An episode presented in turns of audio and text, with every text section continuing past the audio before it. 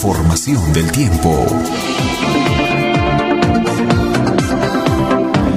Totalmente despejados y el tiempo estable en estos momentos. Bastante sensación de frío. Ya tenemos 10 eh, días con heladas de, intensidad eh, moderada fuerte, con cielos despejados en el altiplano turno. Días continuos de heladas en las noches, cielos despejados también en el día eh, según pronóstico actualizado el día de hoy, 9 de julio, se espera que el día de hoy continúe con cielos despejados, al igual que este fin de semana 10 y 11, con cielos despejados en el día, alta radiación solar en el día y en las noches, helada eh, de intensidad moderada. Van a continuar las heladas, a menos este, este fin de semana, hasta el día 11 se espera que se den heladas en las noches de intensidad moderada fuerte, similares a las de los últimos 10 días en el altiplano de Puno.